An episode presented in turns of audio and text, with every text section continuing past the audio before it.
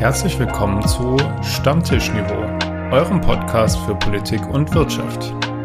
Mein Name ist Nikolai Bohn. Und mein Name ist Benjamin Lauber. Und unser Thema heute? Welcome back, but London Bridge is down. Moin, Lauber. Grüß Gott, Bohn. Wie lange habe ich das nicht mehr gesagt? Lang, lang, lang. Sieben Wochen. Long, acht Wochen. Long, long time ago. Ja, oh. Jetzt packst du aber alle deine Fremdsprachenkenntnisse aus hier. Seltsam, aber dadurch, dass ich jetzt ja irgendwie dann doch in der Schule ab und an mal gezwungen bin, Englisch zu reden, du, du bist es ja ständig gewohnt, ich nicht. Ja, aber Mathe ist ja eine universelle Sprache, von daher. Richtig. Deswegen sind unsere ukrainischen Flüchtlinge, die jetzt bei uns in der Schule sind, auch ganz froh in Mathe, glaube ich, weil Zahlen kann man immer lesen. Ja, oder wie manche Kollegen auch sagen, nonverbale Fächer gehen. Ja. Alles, was halt nonverbal ist. Alles, ja. was nonverbal ist. Ah, ja. Ich habe es schon ein bisschen vermisst. Ich hoffe, du hast auch das unnütze Wissen vermisst. Natürlich. Ich weiß, dass du das vermisst hast. Alle haben das vermisst. Und deswegen gibt's jetzt direkt einfach ein neues Wissen, unnützes Wissen. Ja, hau da, raus. Das, das wird euch vom Hocker hauen. Und zwar, welche, Nick, du darfst gleich mal raten. Welches Okay. Geschlecht haben die Spinnen, die wir jetzt zu dieser Jahreszeit an der Wand entlang laufen sehen? Die haben nämlich zu, ich glaube, 95 Prozent alle das gleiche Geschlecht. Also über mir sitzt gerade tatsächlich eine. Die sollte ich nachher entfernen. Ähm, ich würde jetzt behaupten mal die weiblichen. Falsch. 50-prozentige Chance und du liegst falsch. Ja, Männchen. okay. Es sind immer die Männchen. Warum? Weil Spinnen, was könnte man denn meinen, warum Spinnen da rumlaufen? Naja, ich war jetzt im Prinzip eigentlich bei den weiblichen, weil ich dachte, die sind halt, weiß nicht, bei den weiblichen so nach dem Motto, die haben halt irgendwo, Die gehen einkaufen, die Spinnen. die gehen einkaufen. Schuhe.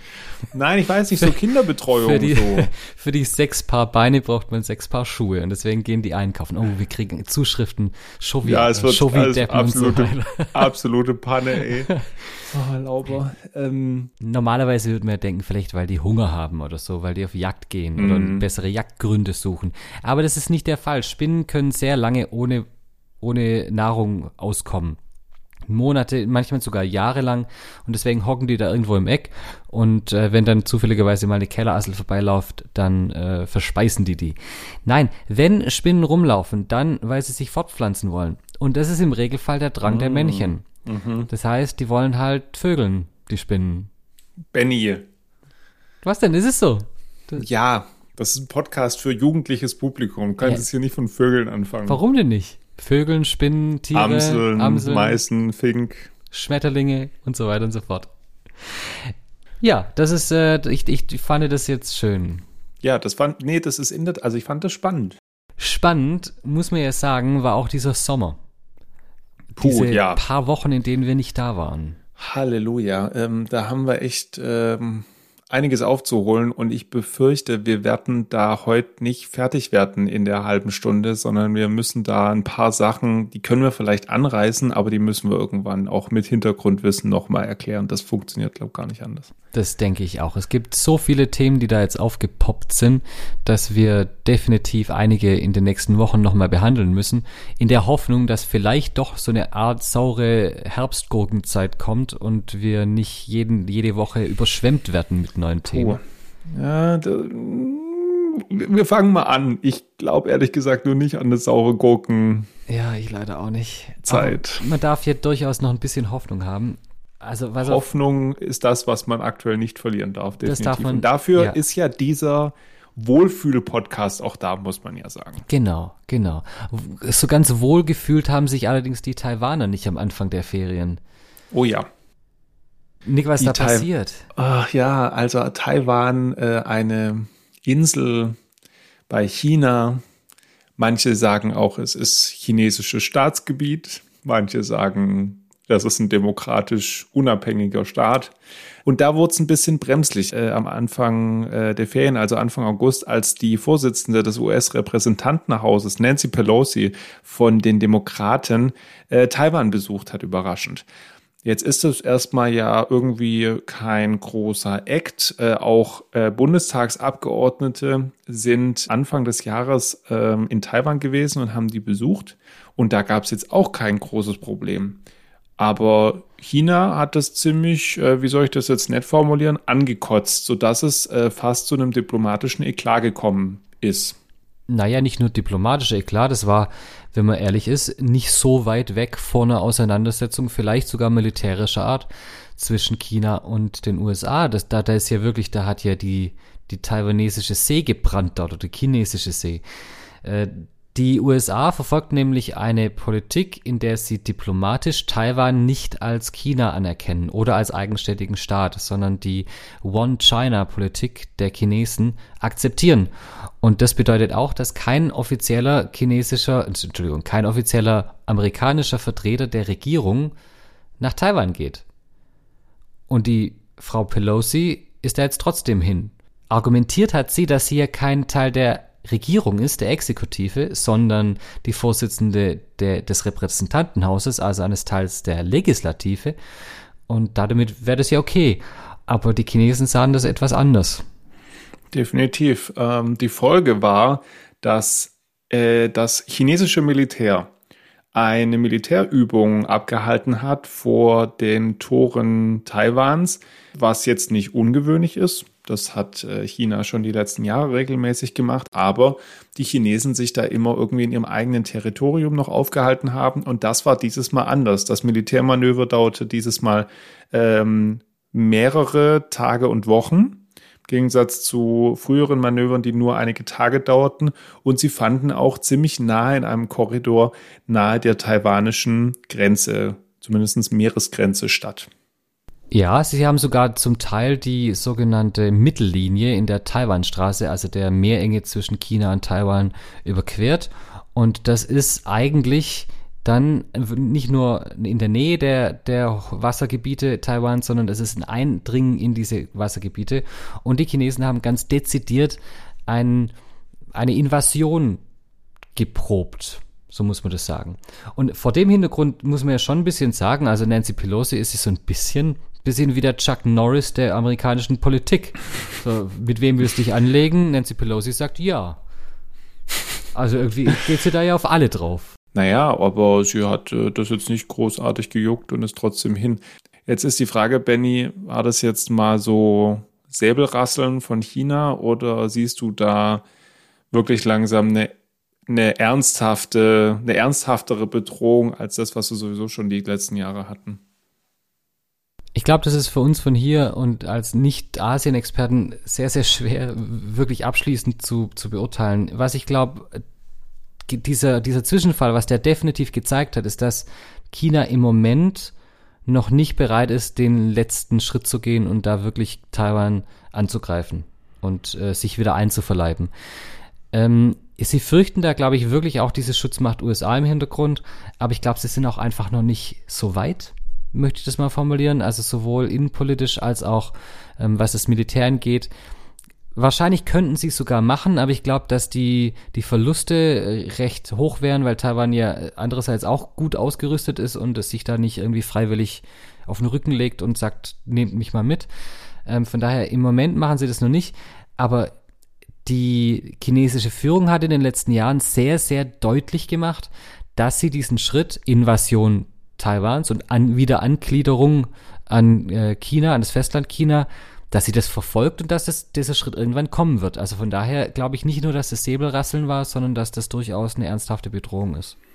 Auch in Hongkong, ähm, was sich eigentlich als demokratisch und unabhängig von China ansieht, ähm, ehemalige britische Kolonie, da war eigentlich klar, laut dem Vertrag, dass äh, Hongkong 50 Jahre nach diesem Abkommen äh, eigenständig und demokratisch sich organisieren darf. Darauf pfeift China aber schon seit Jahren und lässt die Proteste, die wir ja vor, äh, also in den letzten Jahren gesehen haben, mittlerweile auch ziemlich brutal niederknüppeln, was man zumindest medial ähm, von Europa nach Asien mitbekommt. Von dem her sehe ich das wie du. Also Taiwan kann, also die Ukraine kann schon so ein Versuchsballon sein, aus äh, chinesischer Sicht, was die Russen momentan machen.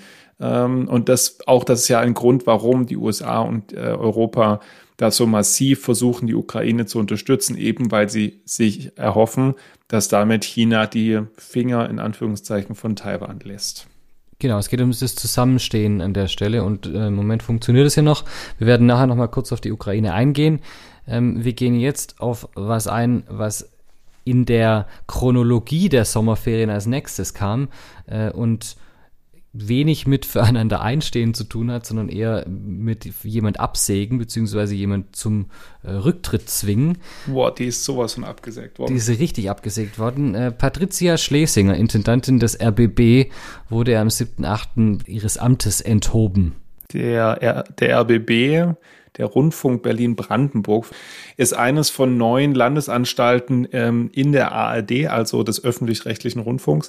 Naja, und die gute Frau Schlesinger hatte, ist angetreten äh, beim RBB, um da einiges umzukrempeln, den die Landesanstalt zu verjüngen, auch vom Programm her, ähm, sind dadurch in der Region auch ziemlich erfolgreich und konnten ihre Reichweiten auch steigern. Trotzdem hat sie sich natürlich auch feinstes Parkett in ihr Büro legen lassen ähm, ihren Mann da so ein bisschen nicht so ganz koscher ähm, eingebunden in Verwaltungs- und Rundfunkrat und hat da auch verschiedenste Sachen nicht so ganz richtig abgerechnet, was so private Essen angeht. Und das kam nach und nach raus und das in dem Zuge, dass die Kassen mittlerweile beim öffentlichen Rundfunk ziemlich knapp sind, hat natürlich auch öffentlich für massive Vertrauensverluste gesorgt, äh, was die deutschen Medien angeht. Und äh, der Druck wurde dann so groß, dass Patricia Schlesinger Anfang August ihren Hut genommen hat und dann zwei Wochen später, Ende August, auch vom Rundfunkrat ihres Amtes enthoben wurde. Und dann war sie weg. Und ich bin wieder Lein allein. äh, also auf jeden Fall war sie dann äh, gegangen worden und äh, wir würden, glaube ich, dieses Thema aufgreifen dieses ganze Thema öffentlich-rechtlicher Rundfunk, GEZ-Gebühren etc. pp. Äh, in einer eigenständigen Folge, weil wir da, glaube ich, ein bisschen noch mit Hintergrundwissen arbeiten müssen, oder mhm. nicht?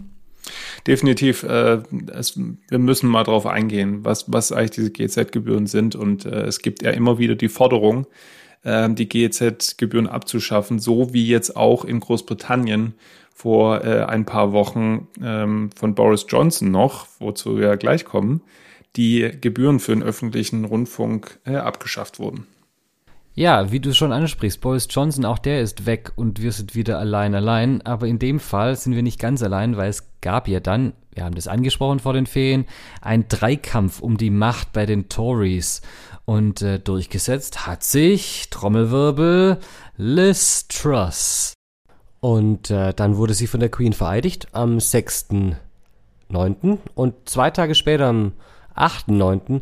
ist die Queen dann verstorben auf ihrem Sitz in Balmoral in Schottland.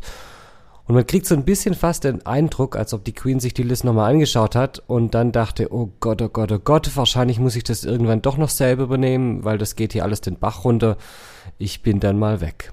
Ja, und dann äh, tatsächlich äh, wurde der äh, wurde das Protokoll in, äh, in Gang gesetzt, nämlich London Bridge is down.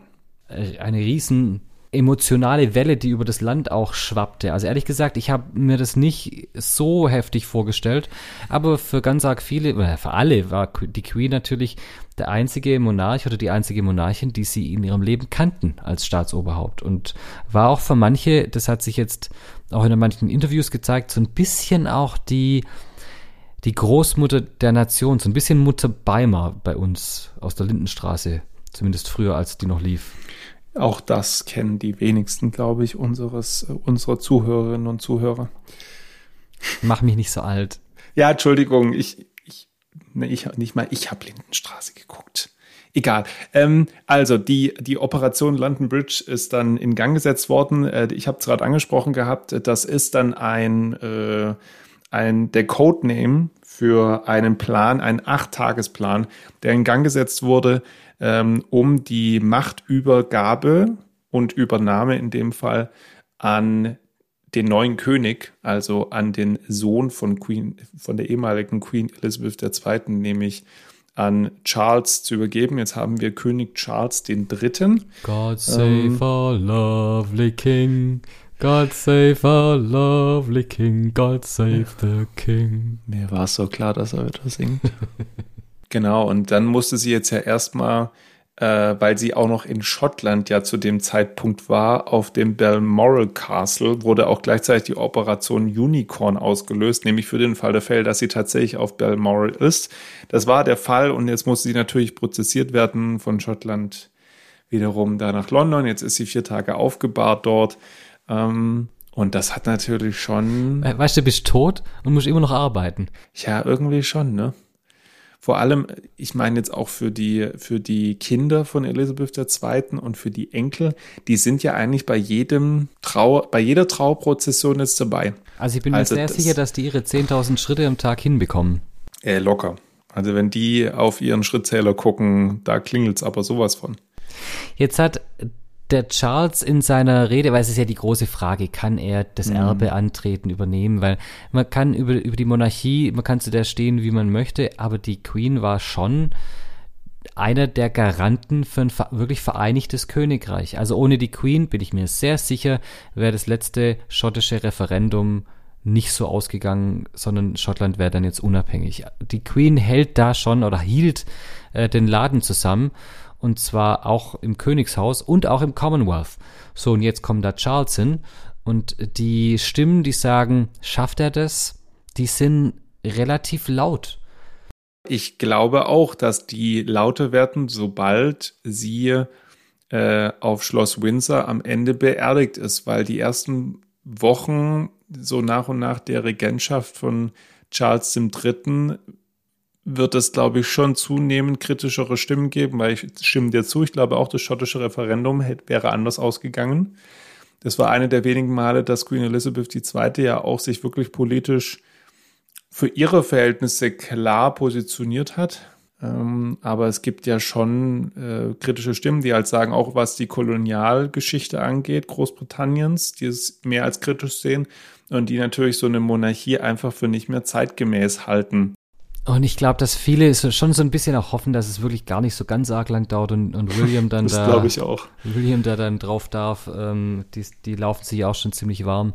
Äh, von daher mal schauen. Was ich ja schön finde, wenn man sich das mal anschaut, die Queen hat in ihrer Regentschaft 14 Premierminister überlebt, 11 US-Präsidenten, 9 Kanzler und 63 Schalke-Trainer. Und äh, können wir wahrscheinlich weitermachen. Ich kenne die Zahl nicht, aber ich würde jetzt behaupten, wahrscheinlich ähm, 74 italienische Ministerpräsidenten. ja, ganz genau. Also es ist schon, äh, wenn man das mal so in Relation setzt, ist es schon sehr beeindruckend, was die Queen da alles äh, in ihrer langen, langen Regentschaft und vor allem auch in ihrem langen Leben mitbekommen hat. Also es ist schon, ja, es ist, ja. Ja, ja. ja so ein bisschen, ich bin kein großer Monarchie-Fan, aber so ein bisschen sentimental wird man ja trotzdem, wenn es so eine Ära, wirklich eine Ära zu Ende geht. Auf jeden Fall. Zwei andere Ähren, Äras, Äri, was ist die Mehrzahl von Ära? Also eine Ära, Ehre kenne ich jetzt anders. Ja, aber eben, deswegen habe ich nochmal nachgefragt. Beim Erntedank sind irgendwann, aber... Auf jeden Fall äh, ging die Zeit der Nullzinspolitik zu Ende, haben wir auch schon angesprochen vor der Pause. Es gab historische Zinserhöhungen, sowohl Uiuiui. bei der amerikanischen Zentralbank als auch bei der EZB. Auch da haben wir jetzt gesagt, wir würden das gerne in einem extra Podcast ja. nochmal aufgreifen, weil das einfach, das muss, da muss man ein bisschen, da muss der Nick sein, sein Wirtschaftswissen auspacken und uns da alle, alle ein bisschen auf einen neuen Stand bringen. Ich glaube, bis wir das Thema ansprechen, ist wahrscheinlich die nächste Zinserhöhung auch schon wieder so weit. Also, dass alle wissen, worum es geht. Nachdem sie um 0,5 Prozentpunkte den Leitzins erhöht haben, war, haben sie jetzt mal einen richtige, richtig dicken einen rausgeholt und haben es um 0,75 Punkte auf 1,25 Prozent erhöht. Und jetzt geht natürlich die Angst um, ja, rutschen wir jetzt noch mehr irgendwie in eine schlechte wirtschaftliche Lage, also in eine Rezession. Aber das müssen wir tatsächlich mal in Ruhe machen. Ganz genau. Genauso müssen wir äh, das Ende von Hartz IV separat bearbeiten. auch da geht eine, eine Ära zu Ende, eine sehr umkämpfte, umstrittene, ein sehr umkämpftes, umkämpftes und umstrittenes Instrument der deutschen Sozialpolitik, das Arbeitslosengeld 2, Hartz IV nach Peter Hartz benannt, äh, wird vom Bürgergeld ersetzt. Und auch da, um was es geht, was die ähm, Zielsetzung dieses neuen Bürgergelds ist, auch das würden wir in einem extra Podcast machen wollen. Wir sollten vielleicht noch mal kurz über die Ukraine sprechen. Ähm, da gab es jetzt interessante Entwicklungen dahingehend, dass die, zumindest wenn man jetzt mal die russische Seite betrachtet, die Russen wohl Truppen umgruppiert haben und woanders hin stationiert haben. Ja. Wenn man jetzt die ukrainische Lesart sieht, hat wohl das ukrainische Militär russische Truppen, vor allem in der Region rund um Kharkiv, deutlich zurückgedrängt. Das Umgruppieren ist in etwa so, wie wenn beim Fußball die eine Mannschaft zwei Tore schießt und äh, der Trainer von der verlierenden Mannschaft nach dem Spiel sagt, ja, wir haben unsere Verteidigung umgruppiert, um im, Rücks um im Rückspiel dann zu gewinnen. Also äh, das war definitiv eine krachende Niederlage da im Norden der Ukraine von den Russen. Und sie haben auch, wenn man, wenn man den Medienberichten Glauben schenken darf, auf ihrem Rückzug massiv an Waffen und Munition zurückgelassen, weil sie so überhastet geflohen sind. Und das Ganze ist natürlich jetzt äh, im Arsenal der Ukrainer zu finden. Aber ich meine, also ich weiß nicht, wie du das siehst, aber brauchen, glaube ich, nicht großartig drum herum reden. Das entschieden ist das Ganze jetzt damit noch nicht. Nein. Ähm, das wird sich weiter noch Monate ziehen, wenn nicht sogar mal gucken, wie lang noch, vielleicht sogar noch Jahre. Mal gucken, in welchem Zeitraum wir sprechen. Ähm, aber natürlich fordert jetzt äh, Zelensky deutlich mehr Unterstützung nochmal von den europäischen Staaten, allen voran von Deutschland. Ähm, die Bundeswehr sagt, hey, wir haben nichts mehr, es darf nichts aus Bundeswehrbeständen gehen. Die Opposition schreit, ja, es ist zu wenig und die Regierung ist wie immer der Zankapfel dazwischen, um den sich gestritten wird, äh, die eine Entscheidung treffen müssen. Und da bin ich sehr gespannt darauf, wie das weitergeht. Ähm, aber so ganz zu Ende ist das damit jetzt definitiv noch nicht. Man muss den Ukrainern aber natürlich schon an der Stelle ein riesen Kompliment machen. Sie haben ja was angewendet, eine, eine Taktik angewendet bei dieser Offensive da im Norden, die so alt ist wie die Kriegsführung und auch so alt ist wie alles, was mit Strategie zu tun hat. Sie haben in den Wochen und Monaten vorher immer wieder betont, sie bereiten eine Offensive vor im Süden der Ukraine, im Südosten. Und ähm, haben, wollen da die Gewinn, die äh, Russen zurückdrängen. Und dann schlagen sie plötzlich im Nordosten los. Aber Russland wurde da davon völlig eingelullt. Das ist eigentlich wie ein bisschen beim Risikospiel. Man sagt, man möchte jetzt äh, Europa einnehmen und am Ende fällt man in Afrika ein oder ja, so. Ganz genau. Das ist exakt das gleiche Prinzip. Oder man sagt, wir schreiben einen Vokabeltest am Freitag und macht es dann schon am Donnerstag. das würde ich das nie tun. Das mache ja nicht mal ich. Würde ich nie tun. Würde ich nie Niemals. Tun. Niemals. Niemals. Niemals würde ich auch unsere Instagram-Seite vergessen. Wie, wir haben Instagram. Wir haben Instagram. Echt? Ist ja krass. Ja, ich glaube schon. Heißt Stammtischniveau. Ja, und äh, für alle diejenigen, die eher so auf dem klassischen Weg gehen wollen, eine AOL-Adresse haben wir nicht. Aber das wäre wirklich, das ist oldschool. Und eine T-Online-Adresse haben wir auch nicht. Nee, nicht mehr. Aber wir haben eine Gmail-Adresse. Echt krass, Gmail. Ja, Gmail oh, haben wir. Und zwar Stammtischniveau at Gmail. Gmail.com. Com, ja, nicht de, com. Com, ja. Wenn ihr uns erreichen möchtet mit genau. dies, das, Ananas, dann, dies, das. Äh, dann schreibt uns doch bitte auf Instagram oder per E-Mail äh, oder verfolgt uns bis auf, an die Haustür und äh, werft uns nein. was. Nein, nein, macht, nein, lass nein, das. Nein, nein, nein, nein. Also nein. nein. Instagram, E-Mail, DDA. Gut. Also uns nicht verfolgen, aber mich wird wahrscheinlich bis in den Schlaf hinein der, der Flachwitz verfolgen, ja. den der Nick jetzt gleich hier raushaut. Ja. Ich habe ein bisschen Angst, weil er hatte jetzt fast sieben Wochen Zeit, sich was auszudenken und ich glaube, ähm, aber hau mal raus. Benny, was ist braun, klebrig und läuft durch die Wüste? Ein, ein Karamell. Ja, ein Karamell. ich okay. dachte, ich könnte mal mit so einem Klassiker. Ein Klassiker. Klassiker sind immer gut. We call it a Klassiker. We call it a Klassiker. Ja, wunderbar. Äh, wir werden auch zum Klassiker, aber ihr kriegt jetzt erstmal den klassischen Gruß in die Woche hinein. Äh, schafft es gut, bleibt gesund. Wir hören uns nächste Woche. Macht's gut. Macht's gut. Tschüss.